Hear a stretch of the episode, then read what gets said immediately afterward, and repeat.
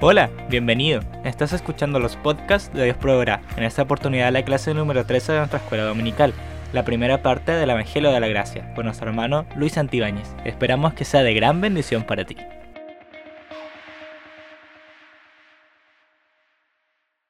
Hermanos, que el Señor les bendiga a cada uno de ustedes. Le damos gracias a Él por la oportunidad de seguir hablando de su palabra, que pueda seguir siendo sembrada, regada, y Él pueda ir dando el crecimiento para, para nuestra madurez, para nuestra transformación en Cristo. Eh, hoy día vamos a abrir nuestra Biblia en el libro de, los, de Gálatas, capítulo 1, versículo del 6 al 9, donde dice así, en el nombre de nuestro Señor. Estoy maravillados de que tan pronto os hayáis alejado de aquel que os llamó por la gracia de Cristo para seguir un evangelio diferente. No que haya otro evangelio, sino que hay algunos que se perturban y quieren pervertir el evangelio de Cristo. Mas si aún nosotros o un ángel del cielo os anunciare otro evangelio diferente del cual anunciamos, sea anatema. Como antes hemos dicho, también ahora lo repito, si alguno predica un evangelio diferente del que habéis recibido, sea anatema. Bueno, en este caso son estos hermanos, eh, eh, aquellos que habían recibido y escuchado el evangelio del Señor, del Señor Jesucristo a través de los apóstoles. Hermanos, aquel que ha recibido un evangelio equivocado, por favor, tiene que cambiar. Aquel que no ha creído y no ha conocido el verdadero evangelio, tiene que desecharlo y, aceptar al evangelio verdadero. Pero esta palabra es para aquellos que creyeron en el evangelio, el cual eh, es el evangelio de Cristo, el evangelio de los apóstoles, eh, el que anuncia a Jesús como el centro de todas las cosas, el evangelio de la gloria de Cristo. Bien, y bueno, eh, este pasaje es uno de los que mencionamos al principio del, eh, inicio de, todo este proceso para poder entender de la gravedad de poder adquirir ideas equivocadas respecto al Evangelio, de no saber cuál es el Evangelio. Y eso es lo que hemos ido tratando de hacer durante todo este proceso, aprender más del Evangelio sabiendo que hay uno solo y es el Evangelio del Señor, es el Evangelio de nuestro Señor Jesucristo. Muy bien, eh, hermanos, ya estamos entonces en el último mes de este estudio respecto al Evangelio y hemos estado conociendo varios pilares que sustentan la doctrina del Evangelio. Y hasta el momento hemos dicho que el Evangelio trata acerca principalmente del Señor Jesucristo, trata acerca de Cristo. Él es el fin, el, el, el fin, el, el objetivo supremo del Evangelio. Ya que de acuerdo a Corintios, como lo revisamos en clases anteriores, lo que quiere impedir Satanás es que las personas no vean la gloria de Cristo, no vean al Señor Jesucristo. Toda la Biblia apunta a Jesús como una realidad eh, y el cumplimiento supremo de todo lo que está escrito. Pero también vimos que el Evangelio es una buena noticia indicando que la única esperanza frente al pecado del hombre y a la gran santidad de nuestro Señor es el sacrificio de Cristo. Por eso también dedicamos una considerable parte, eh, un buen tiempo para poder entender el por qué la Biblia da tanto énfasis a la muerte del Señor. Y hablamos cerca de cuatro clases respecto al Evangelio de la Cruz.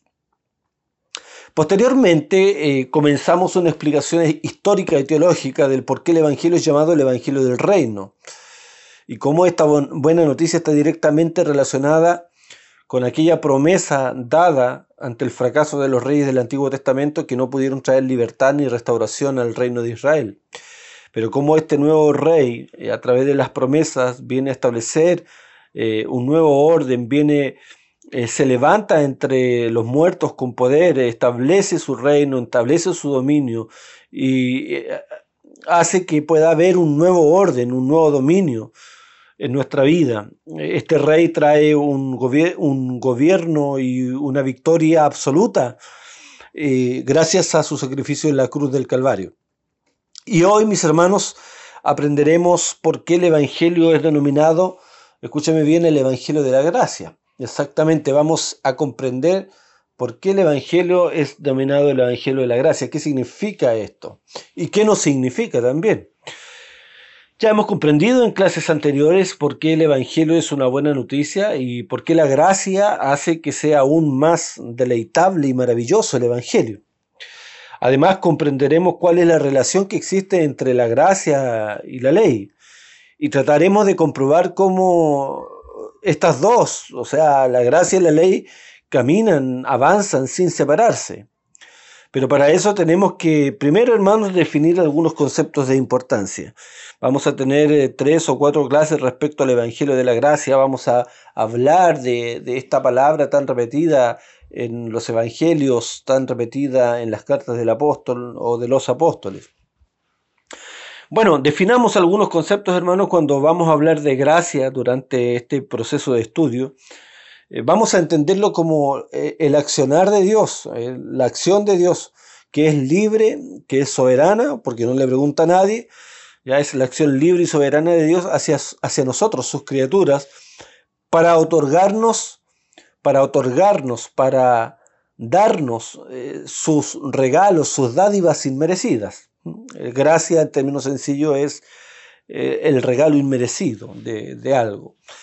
Y la mayor muestra de gracia, nosotros lo hemos revisado anteriormente, ha sido el envío de Jesús en rescate por los pecadores, los cuales sin merecer, eh, sin merecer absolutamente nada, se les otorga la vida eterna. Eh, somos declarados justos y libres.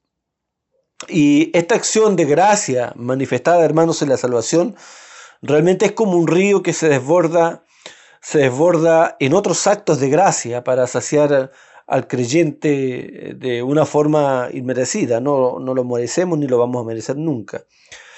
Este río de gracia que, que comienza ahí en la cruz, este río de gracia que es posible gracias a su sacrificio, eh, se desborda y tiene diferentes eh, ramificaciones eh, para darnos aún más gracia después de la salvación.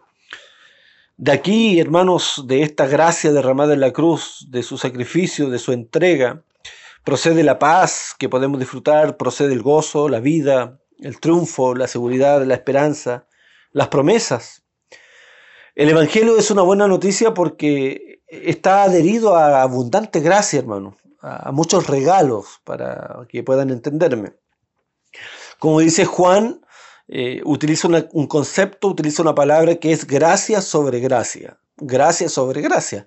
O sea, sobre una manifestación de gracia eh, tremendamente increíble, grande, maravillosa como lo fue la cruz, hay más gracia, ¿ya?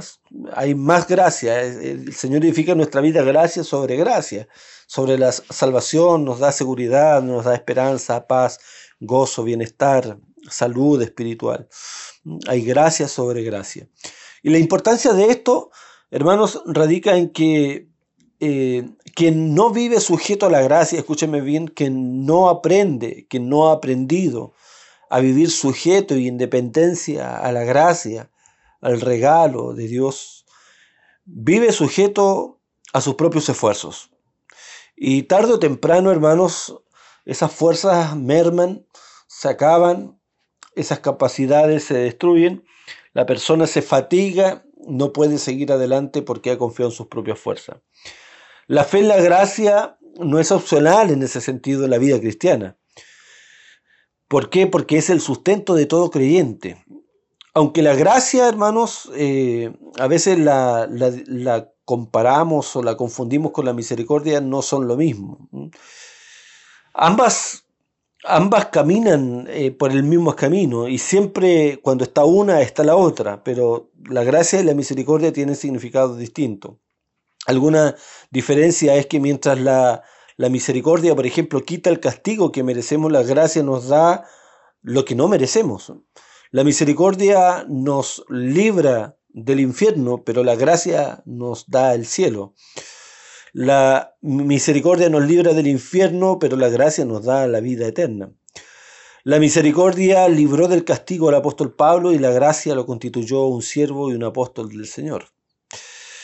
Eh, eso es importante entonces aclararlo. Hemos aclarado brevemente, de forma general, hermano, la gracia, ¿cierto? Como todo el favor de Dios, como un regalo inmerecido hacia nosotros los pecadores que no lo merecemos. vamos a utilizar también bastante la palabra ley. La palabra ley. La Biblia habla bastante de la ley y, la verdad es que se utiliza en diversos aspectos. Pero para los israelitas esto aludía principalmente, mis hermanos, a la ley entregada a Moisés, ahí en el monte Sinaí.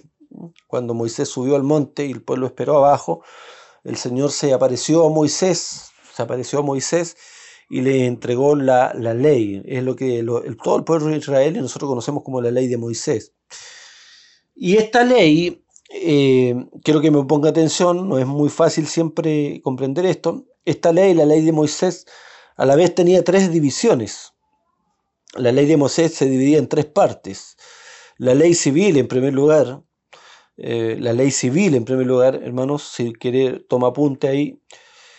Y ahí estaban todas las leyes respecto a cómo las personas podían o tenían que vivir en sociedad, cómo podía vivir la persona con su, con su prójimo, cómo, cuáles son las reglas y las leyes que regulaban su vida eh, en, las calles, así como nuestra constitución y nuestras leyes hoy día nos regulan para vivir en sociedad, la ley civil en ese tiempo lo, regulaba también el comportamiento, ¿cierto?, de las personas en sociedad. Eh, ahí se manifestaban las prohibiciones, las sanciones para la vida en sociedad, los animales que no se podían comer, cómo debían proceder cuando alguien fallecía, cuando alguna mujer, por ejemplo, eh, cuando alguna mujer estaba con su ciclo menstrual, eh, las formas del divorcio, el procedimiento con los muertos, muchas cosas, hermanos, habían ahí en cuanto a la ley civil. Esa era una subdivisión, ¿cierto? Son tres partes, la ley civil es la primera, la segunda es la ley ceremonial. Bueno, la ley ceremonial son todas aquellas regulaciones en cuanto a, o leyes en cuanto al templo y al sacerdocio del Antiguo Testamento. Ustedes saben que el Señor ordenó construir tabernáculos, templos en el cual Él se iba a manifestar. Y ahí se, realizaban sacrificios, eh, habían personas que tenían que ofrecerlos, tenía bien ciertos requisitos y todo lo relativo al templo, a ese lugar de adoración antiguo, ya no es lo mismo que el templo ahora, eh, se le denominaba la ley ceremonial, la ley ceremonial, cómo utilizar los utensilios del templo, las funciones de las personas en la casa de Dios, etc. Y en tercer lugar estaba también la ley moral de Dios, la ley moral. Eh, y cuando hablamos de ley moral, generalmente estamos hablando acerca de los diez mandamientos. No robarás, no mentirás, no matarás, amarás al Señor tu Dios, amarás a tu prójimo. Esa es la ley, la ley moral. Entonces, esas son las tres leyes que están integradas dentro de la ley mosaica, la ley civil, ceremonial y la ley moral de Dios. Pero cuando nosotros utilicemos generalmente, hermanos, la palabra ley, lo vamos a ir especificando siempre, obviamente, pero generalmente nos vamos a estar refiriendo a los diez mandamientos, ya que como veremos después, la ley en cuanto a la ceremonia y, a la ley civil que, que regulaba el comportamiento de Israel eh, ya no rige para la iglesia. Es algo que vamos a ver después, pero también nos sirve mencionarlo ahora. Hay otro concepto que vamos a utilizar, hermano, que seguramente usted lo ha escuchado y es la palabra legalismo. La palabra legalismo. Y, esa palabra que se utiliza a veces de forma incorrecta eh, es toda aquella creencia, hermano, que se manifiesta que la salvación y el favor de Dios se reciben en base al cumplimiento de la ley o de las normas o del esfuerzo humano. Legalismo, hermanos, es aquella creencia errónea, equivocada, en que se cree que se va a alcanzar el favor de Dios cumpliendo o ya sea la ley moral, civil o ceremonial o cualquier otra regla humana. Ese es legalismo, una persona que intenta con sus propios esfuerzos llegar a Dios, con sus propias fuerzas, con su propia moral, con su propia justicia. Eso es legalismo. Y hay otra palabra, hermanos, que eh, puede ser que en algún momento usted se encuentre con ella, siempre no es malo aprender alguna palabrita, es antinomismo, antinomismo, antinomismo. Bueno, el antinomismo es una posición, hermano, que es contraria al legalismo en cierto sentido y, plantea que la ley, la ley moral de Dios, los diez mandamientos ya básicamente no son requeridos para el creyente. Es decir, que el antinomismo eh, menosprecia en cierta forma la ley, menosprecia en cierta forma la ley. Muy bien, hermanos, entonces hemos eh, aprendido algunos conceptos como gracia, ley, legalismo y antinomismo. Quiero anticipar que tanto la ley moral de Dios, hermano, que son los diez mandamientos, como ya lo he dicho, como la gracia, la ley moral de Dios como la gracia, se unen y deben ser parte de la vida del creyente. Eso es lo que vamos a tratar de comprobar en, en toda esta clase. La ley y la gracia caminan por un mismo camino y deben estar ambas en la vida del creyente, en la forma que corresponde. La ley nunca anula la gracia y la gracia tampoco anula la ley a no ser que ambas se entiendan de una forma equivocada. Un creyente debería tener la ley de Dios escrita en la tabla de su corazón, en su corazón mismo, como dice el apóstol, pero a la vez confiar y vivir a expensas de la gracia del Señor. Eso lo veremos y lo revisaremos más adelante.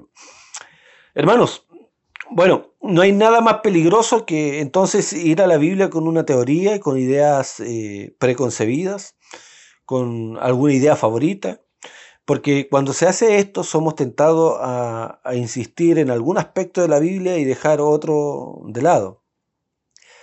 Este peligro tiende a manifestarse sobre todo en, este problema que yo les estoy mencionando en, en, la relación que existe entre ley y gracia. Y siempre ha sucedido, hermanos, en la iglesia desde su comienzo, desde su fundación, y sigue existiendo hoy día algunas personas, algunos hermanos insisten eh, tanto en la ley, tanto en la ley, en la ley, en la ley, en la ley, que reducen el Evangelio del Señor Jesús simplemente a una colección de reglas morales, de, en el peor de los casos, de leyes de hombre, de mandamientos que parecen piadosos, pero como dice el apóstol Pablo, no tienen ningún poder contra el pecado.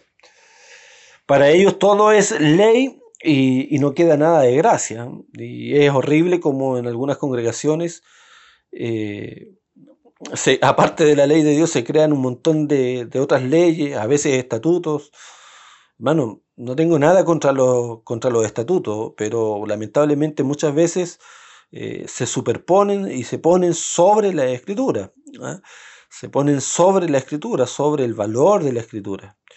Y bueno, lamentablemente ocurre porque muchas veces dentro de las congregaciones hay personas que no, aman la palabra, eh, no tienen interés en vivir de acuerdo a ella, no se interesan por aprender la Biblia y hay un dominio de, personas que son neófitas, o sea, no conocen el Evangelio, dominando, liderando muchas veces, y eso es lamentable porque se termina, estas personas son, eh, son potenciales para, para poder guiar a la iglesia de una forma equivocada. No hay cosa más terrible que eso, mis hermanos. Eh, entonces, para ellos todo es, todo es ley, no queda nada de gracia. Hablan, hablan de tal modo de la vida cristiana, como ya hemos dicho, que, que todo se reduce a un conjunto de normas, de ley y de estatutos. Algo que se alcanza con las propias fuerzas, convirtiéndose de esta forma eh, en, en un legalismo donde la gracia desaparece, mis hermanos legalismo, hermano, no es amar, eh, no es dejar de amar una vida santa. El legalismo, el legalismo no es, no es eso. Eh, el legalismo no es, eh, no es amar una vida santa. Acorde con la ley de Dios. Legalismo es intentar agradar o alcanzar el favor de Dios en base al esfuerzo personal. Pero recordemos también, igualmente, hermanos, que que es, es posible, por otra parte, insistir tanto en la gracia que se llegue a perder también eh, el, valor de la ley en el Evangelio, el énfasis en la ley. Demos, por favor, un, un, ejemplo de esto. El mismo apóstol Pablo. Nada menos que él se vio constantemente ante eh, una dificultad semejante como la que yo he mencionado. Nunca hubo un hombre cuya predicación con su poderosa insistencia en la gracia fuera más mal entendida. Ustedes seguramente se recuerdan la conclusión que algunos habían sacado en Roma y en otros lugares, cuando decían, bueno, si, si esto es lo que enseña el apóstol Pablo, entonces hagamos, eh, pequemos, hagamos mal para que la gracia pueda abundar. Porque sin, duda alguna esta enseñanza conduce a, e, esta conclusión cuando se habla de gracia. se, se conduce a esa conclusión equivocada. Pablo había dicho simplemente, mis hermanos, que cuando el pecado abundó, sobreabundó la gracia. Y sigue diciendo, sigue, seguiremos pecando para que la gracia pueda abundar mucho más. Bueno, y el apóstol responde, dice, no, de ninguna manera. De ninguna manera, dice el apóstol Pablo. Y lo tiene que repetir constantemente. Decir que porque estamos bajo la gracia ya no, no tenemos nada que ver con la ley no es lo que enseña la escritura. Desde luego que ya no estamos bajo la ley, sino bajo la gracia. Pero eso no significa que no, no necesitamos observar la ley y valorarla y abrazarla como, como una regla de vida, como en amor someternos a esa ley del Señor. No estamos bajo la ley en el sentido de que, de que nos condene, en el sentido de que ya no nos puede juzgar si no la cumplimos cabalmente, porque solamente Cristo la, cumplió. En ese sentido no estamos bajo la ley, en el sentido de su condenación. El argumento del apóstol Pablo es que, es que se debería vivir no como el que está bajo la ley, sino como un hombre libre en Cristo, que se somete entonces voluntariamente a la ley del Señor y la ama y se deleita en guardar los mandamientos, no como una forma eh, de alcanzar el favor de Dios. Y esto es algo que muchas veces, eh, olvidando en ese intento de situar a la ley y la gracia como opuestas, hermanos, eh, nos apartamos y tenemos personas que muchas veces eh, menosprecian la ley o otros menosprecian la gracia. Entonces, mis hermanos, habiendo definido, habiendo definido algunos conceptos y aclarado de forma general cómo la gracia y la ley deben complementarse en la vida del creyente, hablemos un poco más de la gracia. Hablemos un poco más de la gracia.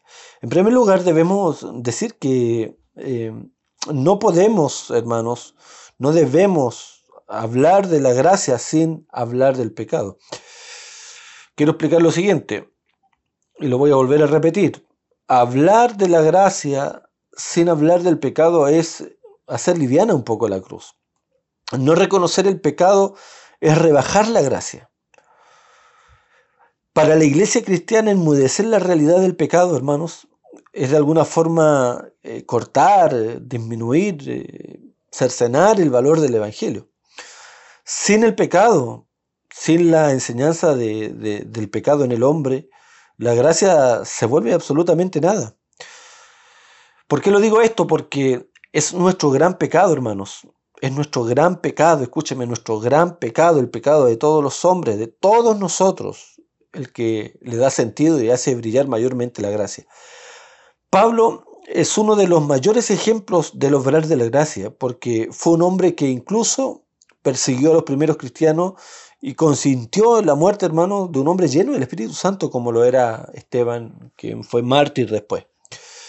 Pablo escribió en 1 Timoteo 1.13, eh, reconociendo la gracia del Señor, hermano, habiendo yo sido antes blasfemo, perseguidor e injuriador, dice, más fui recibido yo a misericordia, porque lo que hice por ignorancia, en incredulidad lo hice. Pero el 14 dice, pero la gracia de nuestro Señor fue más abundante con la fe y el amor que es en Cristo Jesús. Mire, el realce de la gracia que hace el apóstol Pablo aquí es está sujeto, está sustentado en lo que él era antes. Habiendo sido yo blasfemo, dice, él reconoce que había sido blasfemo contra el Señor, perseguidor e injuriador reconoce la misericordia y reconoce la gracia del Señor, abundante para con su vida. Nadie puede, hermanos, conocer, experimentar, amar, sorprenderse tanto de la gracia si no ha visto su gran miseria espiritual. Una comprensión del pecado, hermanos, eh, es el preludio, es la instrucción para hablar de la gracia. Mientras no comprendamos el hecho de que necesitamos gracia, nunca la podemos recibir o disfrutar en plenitud. A menos que comprendamos que estamos enfermos, nunca seremos candidatos para sanar. Es interesante que siempre tratemos, hermano, de, de esconder nuestros propios pecados. Ni siquiera queremos enfrentar que tenemos un problema. ¿Por qué voy a necesitar la gracia de Dios, hermano, si no me, si no me considero realmente pecador? ¿Eh? ¿Te consideras tú pecador o pecadora? ¿O crees que estás o eres o, somos superior a los demás? Necesitamos reconocer nuestra miseria, nuestras inclinaciones, nuestra naturaleza. Necesitamos recordar quiénes hemos sido sin Cristo, para que la gracia del Señor brille con mayor fuerza en nuestros corazones. Primera de Corintios, el apóstol Pablo 15:9 dice que él es el más pequeño. En Efesios 3:8 dice que es el menos que pequeño. Y en 1 Timoteo 1.15 dice que es el primero de todos los pecadores. Y pareciera realmente contradictorio esto. Eh, como que el apóstol Pablo cada vez se considera más pecador. ¿Es contradictorio esto acaso? No, de ninguna manera, pero es la lógica y el orden de la Biblia. Porque a medida que nos acercamos más a Dios, somos más conscientes de nuestra miseria y de nuestra necesidad de la gracia, mis hermanos. No es todo lo contrario. No es que contra más nos acercamos a Dios, mejor nos sentimos. Mientras más nos acercamos a Él, más conocemos su santidad, su justicia y nuestras debilidades y nuestra miseria y nuestro pecado, y más necesitados nos sentimos de Él. Eh, siguiendo con, con, el apóstol Pablo y cómo la gracia del Señor se manifiesta en su vida, cuando Pablo escribió Romanos capítulo 3, dice que todos somos pecadores. Romanos 3.10 acusa a, hombre, a todo hombre de, de pecado. Y Pablo en, Romanos capítulo 3 une varios pasajes del Antiguo Testamento, eh, una compilación de ellos, de Eclesiastés, hay cinco salmos y uno de Isaías. Y aquí dice el apóstol Pablo en estos pasajes de Romanos 3, no hay justo, no hay nadie, ni, eh, ni aún uno. ¿Con qué propósito lo dice? Para poder mostrar la universalidad del pecado, la universalidad del pecado. Dice que todos los hombres están en el mismo lugar cuando se habla de pecado, todos están en la misma regla, todos están en el mismo lugar, todos están en la misma posición. Eso es lo que quiere decir la frase no hay quien, no hay quien, que se repite varias veces. No hay quien. No hay, no hay entre ricos, no hay entre pobres, entre nobles, entre plebeyos, entre, entre personas de color, eh, blancos, rubios, altos, gorditos, flaquitos, no hay quien, dice el apóstol Pablo, poniendo a todos en el mismo lugar. Las palabras en este sentido, el apóstol Pablo destruye toda la esperanza que el hombre tenga fuera de Dios, toda esperanza que el hombre tenga fuera de Dios para alcanzar la salvación o ser bueno, toda esperanza se destruye con estos pasajes de Romanos 3, hermanos. Porque el pecado en este sentido nos afecta eh, en todo lo que hacemos, nuestras motivaciones llenas de egocentrismo. ¿Cuántas veces usted y yo tenemos motivaciones llenas de egocentrismo? ¿O no lucha usted con el orgullo? ¿No, lucha usted con, con el pecado? No hay quien entienda, no hay justo, no hay nadie. Todos nos hemos desviado, dice el apóstol Pablo. Entonces la pregunta es la siguiente, ¿por qué alguien va a querer gracia si alguien cree que puede salir adelante solo? No necesita gracia esa persona. No necesita gracia aquel que confía en su propia fuerza. Entonces se debe hablar de la doctrina del pecado, hermano, para que la gracia brille con más fuerza aunque entendemos que el centro de la religión cristiana, no, escúcheme, el centro de la religión cristiana no es el pecado, sino el Salvador. El centro de la religión cristiana es Cristo. Pero debemos hablar de nuestro pecado porque de lo contrario no sentiremos necesitados de un Salvador. Cuando la gente no se siente necesitada de un, Salvador es porque no ha considerado la, la inmensidad de su pecado y la inmensidad de su maldad, mis hermanos. No hay mejor noticia para aquel que tiene una enfermedad grave que saber que esa enfermedad tiene cura. Aunque todos tenemos una enfermedad eh, llamada pecado, hay una cura y se llama gracia, se llama gracia. Vamos a avanzar y lo último que vamos a hacer es vamos a analizar un pasaje en Romanos 3 y en Romanos 3 donde dice pero ahora aparte de la ley se ha manifestado la justicia de Dios. Escúcheme, hermanos, aparte de la ley, de la ley mosaica, se ha manifestado la justicia de Dios. Y de ello dan testimonio la ley y los profetas. La justicia de Dios por medio de la fe en Jesucristo es para todos los que creen en Él. Pues no hay diferencia alguna, por cuanto todos pecaron y están destituidos de la gloria de Dios. Pero son justificados quienes? Gratuitamente, gratuitamente por su gracia, mediante la redención que proveyó Cristo Jesús a quien Dios puso como sacrificio de expiación por medio de la fe en su sangre. Esto lo hizo Dios para manifestar su justicia, pues En su paciencia ha pasado por alto los pecados pasados para manifestar su justicia en este tiempo, a fin de que Él sea justo y al mismo tiempo el, el, eh, el, que justifica al que tiene fe en Jesús. Amén. Ahí habla de la gracia entonces. Bien, hermanos, quiero decir antes de terminar siete elementos o principios eh, respecto a cómo el apóstol aquí en Romanos 3 establece cómo viene la gracia entonces hacia los creyentes. El primer punto es que la, la gracia eh, está totalmente aparte de las obras. Escúcheme, la gracia está totalmente aparte de las obras. No hay manera de llegar al cielo por obra alguna, no la hay, no la hay para aquellos que fueron católicos y tienen un énfasis exacerbado en las obras. El hermano le digo, no hay manera de que usted pueda obrar bien para agradar a Dios y llegar al cielo. Si hubiera una manera, si hubiera una manera de que usted llegue al cielo de otra forma, Dios no hubiese entregado a su Hijo, a Cristo, a sufrir tal padecimiento. Recibimos entonces la gracia al margen de cualquier esfuerzo. De hecho, si alguien quiere hacer algo para ganar la gracia, pierde la posibilidad, hermano, instantáneamente de recibir esa gracia. El cristianismo es la religión del logro divino. Jesús tuvo que bajar porque nosotros no podíamos subir al cielo. Necesitamos que alguien nos ayude para salir de esta condición, de la condición pecaminosa. Efesios 2.8 dice que la salvación es por gracia. Según Timoteo 1.9 dice, no conforme a nuestras obras. La gracia, entonces, hermanos, es aparte de la ley. El segundo punto, lo que nos muestra este pasaje de Romanos, es que la gracia se recibe por fe, de acuerdo a Romanos 3.22. ¿Cómo la recibimos? Dice ahí, cuando oramos y abrimos nuestras manos para recibir lo que Dios nos ha dicho. Y la fe es la, apreciación y, la creencia en lo que la Biblia está diciendo. Entonces, la gracia, en segundo lugar, se recibe por la fe, por el creer que es gratuita y que usted no debe hacer nada, ni yo debo hacer nada. En tercer lugar, hermanos, la gracia está disponible a todos los que creen. También está ahí en Romanos 3:22. Usted puede creer que ha pecado, a lo mejor demasiado, hoy que he pecado, no tanto como el pastor, no tanto como eh, el hermano Miguel, el, no sé, quien sea. Yo a lo mejor no he eh, él no ha pecado tanto como yo, podría decir usted. Pero eso no es lo que dice la Biblia. El indigente, hermano, y el rey del palacio, ambos están contaminados. Ambos están contaminados. Solo Jesús fue el único que anduvo sin pecado. Y por eso es que no hay dos caminos o cinco caminos. Hay un solo camino, dice la Biblia, que es Jesús. Jesús es el camino, la verdad y la vida. El andrajoso y el rico están en la misma regla.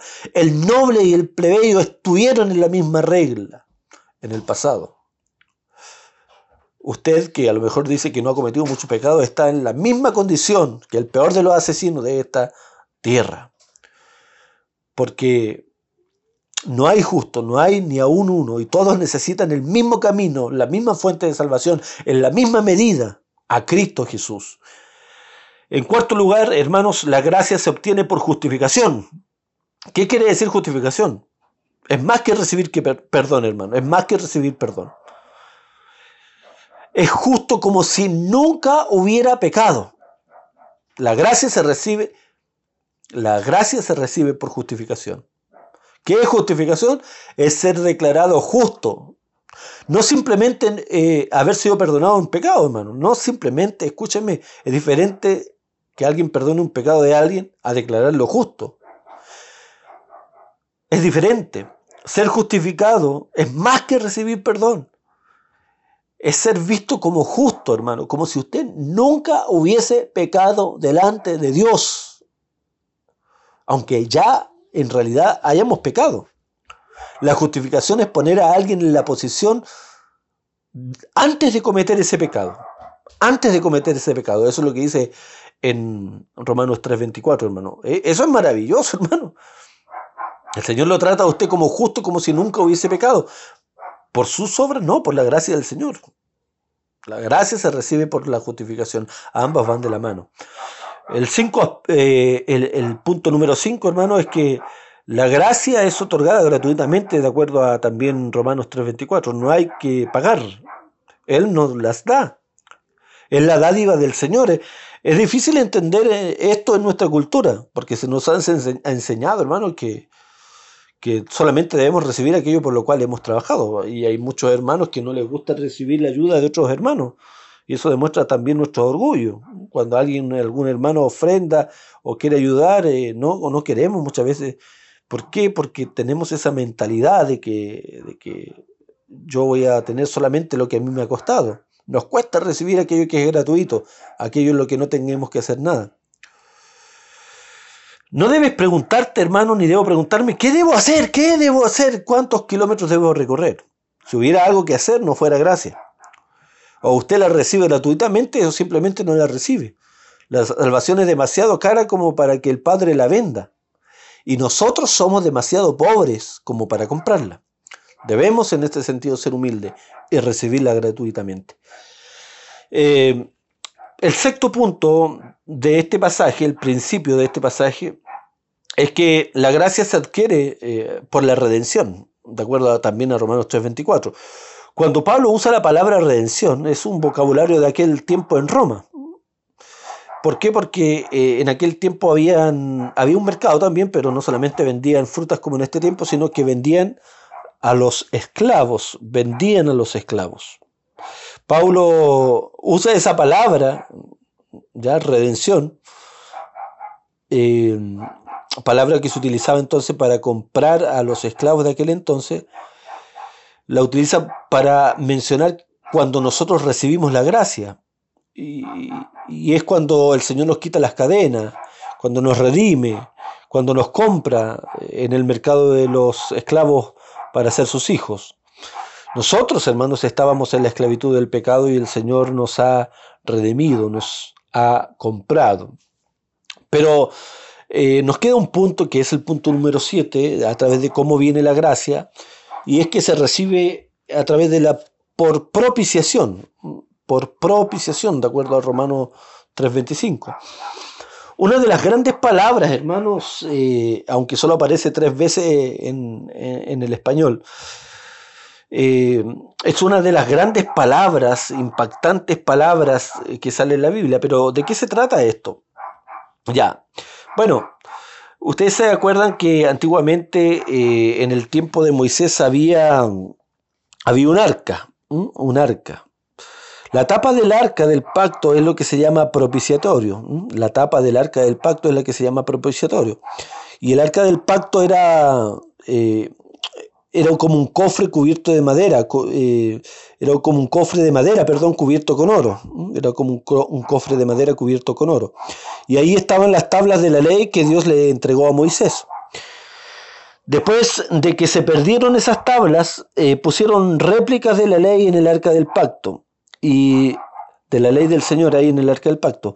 Y en cada uno de los extremos de la tapa del arca del pacto habían querubines que adornaban eh, ese lugar y tenían alas extendidas estos querubines. Y se consideraba, hermano, en aquel entonces que el Dios Todopoderoso veía a ese lugar sobre el arca y se ponía frente, se ponía entre las alas de los querubines mirando el propiciatorio. Y la pregunta que debemos hacernos ahí, pero ¿qué veía el Señor ahí? ¿Qué veía el Señor ahí en, entre esos dos querubines sobre eh, el arca?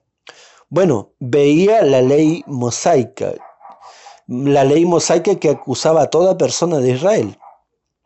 Y esta era un recordatorio para los israelitas de que todos estábamos acusados por la maldición del pecado, pero en la ilustración del Antiguo Testamento. Y una vez al año, hermanos, ahí en el día de la expiación, el sumo sacerdote entraba para hacer la propiciación que quiere decir satisfacer. Entonces, ¿qué hacía el, sumo sacerdote en el día de la expiación cuando entraba en, el lugar santísimo?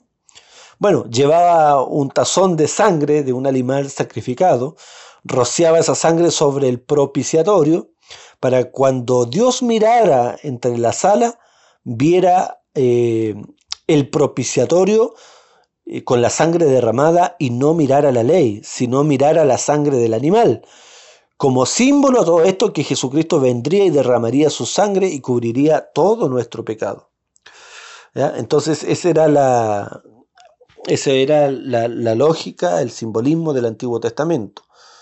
un arca en el cual estaba la ley, querubines arriba, y, esta era la idea de que el Señor miraba la ley y todo hombre era acusado, y para que no sea acusado entonces se derramaba esa sangre, que era figura de la sangre del Señor Jesucristo.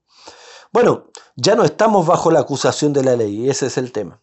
Cuando Dios ve la sangre de su Hijo, queda satisfecho. La gracia se logra por la propiciación. Cuando Moisés y su pueblo salieron de Egipto, Dios les dijo, cuando vea la sangre, pasaré de ustedes. Eso, eso hace con el pecador. La gracia no descalifica. Todos pueden ser candidatos, hermanos, a la gracia del Señor. Todos pueden ser candidatos a la gracia del Señor. Todo ser humano, toda persona. Hermanos, eh, ha pasado muy rápido el tiempo eh, y le damos gracias al Señor por haber tenido este, este momento de poder aprender más acerca de la gracia del Señor y seguiremos maravillándonos en las próximas clases. Que el Señor les bendiga. Gracias por escucharnos. Recuerda que nos puedes encontrar en Facebook e Instagram como Iglesia Dios Proveerá. Nos vemos pronto.